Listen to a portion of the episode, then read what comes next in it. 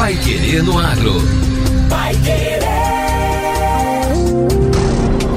91,7. Bom dia, hoje é quinta-feira, 25 de janeiro de 2024. Bom dia, eu sou José Granado. Eu sou o Victor Lopes. E o Pai Querer no Agro, edição 990, está no ar.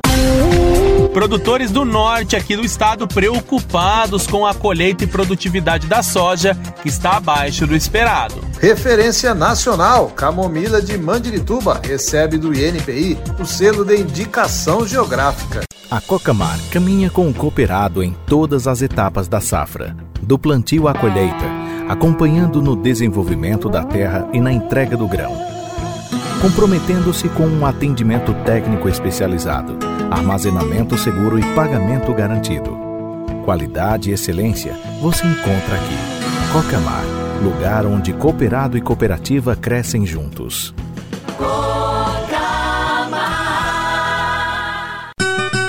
Bela Agrícola apresenta Bela Safra 2024. Há 23 anos, a Casa do Agricultor que busca segurança para planejar a safra, tecnologia e as melhores oportunidades de negócio. Bela Safra, aqui o campo é mais que o nosso negócio, é a nossa casa. De 30 de janeiro a 2 de fevereiro. Acesse belasafra.com. Bela Agrícola, minha casa é o campo. Pai Querer no Agro. Pai Querer. O Jornal do Agronegócio. 91,7. O baixo volume de chuvas e as altas temperaturas nas últimas semanas têm preocupado os produtores de soja aqui do norte do nosso estado. As chuvas que ocorreram em algumas regiões não foram suficientes para recompor a umidade do solo.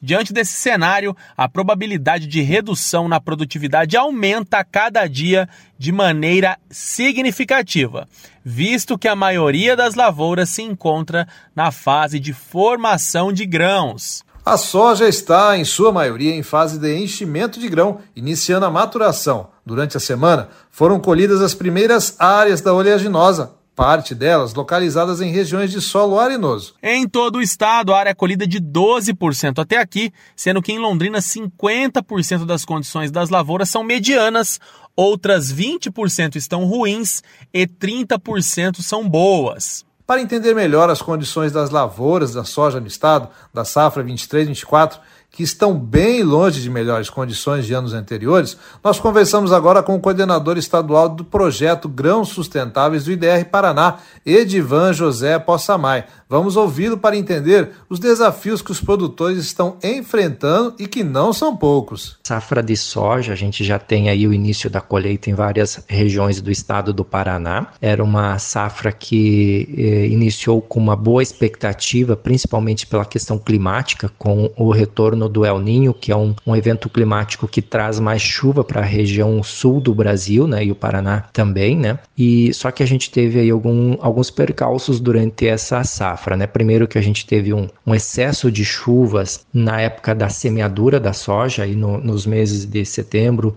especialmente outubro, né? Um excesso de chuva na maioria das regiões é, do estado e também alguma coisa de novembro. Isso atrasou a, a, semeadura em alguns locais, teve problemas de erosão muito grave em alguns locais também, é, ressemeadura, problema de germinação. E agora, nos últimos meses, especialmente o mês de dezembro, né, novembro, uma parte de dezembro, a gente teve um período de escassez de chuvas, né? A gente teve aí o, o outro lado da, da, dessa questão climática, onde é, faltou chuva em várias regiões, isso é, a, acelerou o ciclo da soja e ao mesmo tempo é, dificultou a questão do enchimento de grãos, pegou justamente um período que a cultura precisava de água para finalizar o seu ciclo e encher grãos. Então a gente começa aí as colheitas com uma, uma expectativa um pouco abaixo do esperado, né, ah, em termos de produtividades, e também tem o fator mercado que nos últimos dias a gente vem observando, acompanhando aí uma redução no preço da soja no mercado internacional. Isso tem refletido também para o produtor também que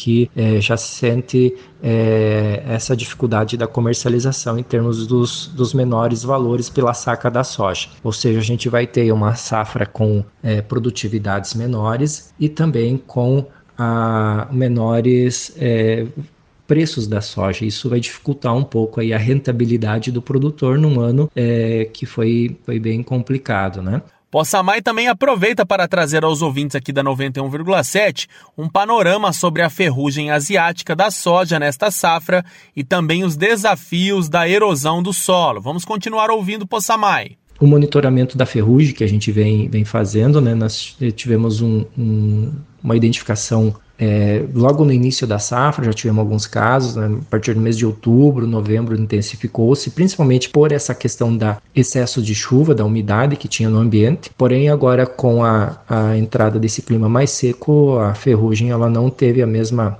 mesma dinâmica que a gente estava desenhando lá no início da safra que seria um ano mais complicado. Tivemos é, várias lavouras e concorrência de ferrugem, mas é, ela não foi tão agressiva o quanto é, se ocorresse um clima mais úmido. Então é um, um, ano aí que o agricultor precisa ter as contas em dias, precisa fazer as suas contas e, e, verificar a questão da rentabilidade e fazer um planejamento a longo prazo. A gente sempre reforça principalmente essa questão de manejo de solos, né? A gente teve muito problema de erosão nas regiões aí onde que ocorreu bastante chuva no mês de outubro. E isso são fatores que acabam onerando os custos do produtor, porque depois ele vai ter que fazer a correção da fertilidade do solo novamente. Então então, é, é, esse é um resumo aí da safra breve e a gente volta na sequência para trazer mais informações.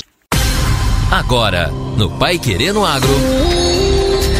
Destaques finais. Referência nacional, camomila de Mandirituba recebe do INPI o selo de indicação geográfica. A camomila desidratada, produzida em Mandirituba, na região metropolitana da nossa capital Curitiba, recebeu nesta semana o um reconhecimento de indicação geográfica pelo Instituto Nacional da Propriedade Intelectual. Esta foi a 14ª indicação geográfica concedida a produtos do Paraná e a primeira publicada pelo Instituto em todo o Brasil neste ano.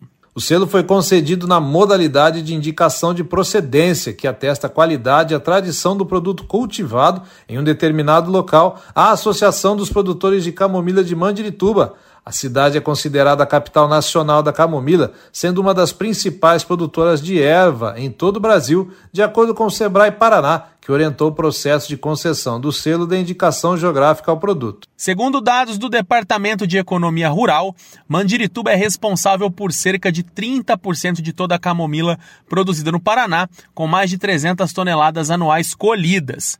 Anualmente, a produção desta planta também gera cerca de 5 milhões de reais de faturamento bruto aos produtores da cidade. A camomila de Mandirituba é utilizada para chás, essências e produtos farmacêuticos.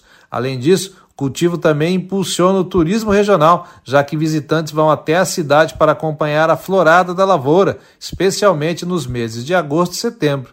Ao todo, cerca de 50 famílias produzem camomila na cidade, em uma área total de 875 hectares. E o Pai Querendo Agro desta quinta-feira fica por aqui. Continue sintonizado para acompanhar os nossos boletins durante a programação. Um abraço, excelente quinta para você. Continue com a gente aqui na 91,7. Até lá. Você ouviu Pai Querendo Agro? Pai Querer. O Jornal do Agronegócio. Contato com o Pai Querendo Agro pelo WhatsApp 999941110 ou por e-mail agro@paiquerer.com.br.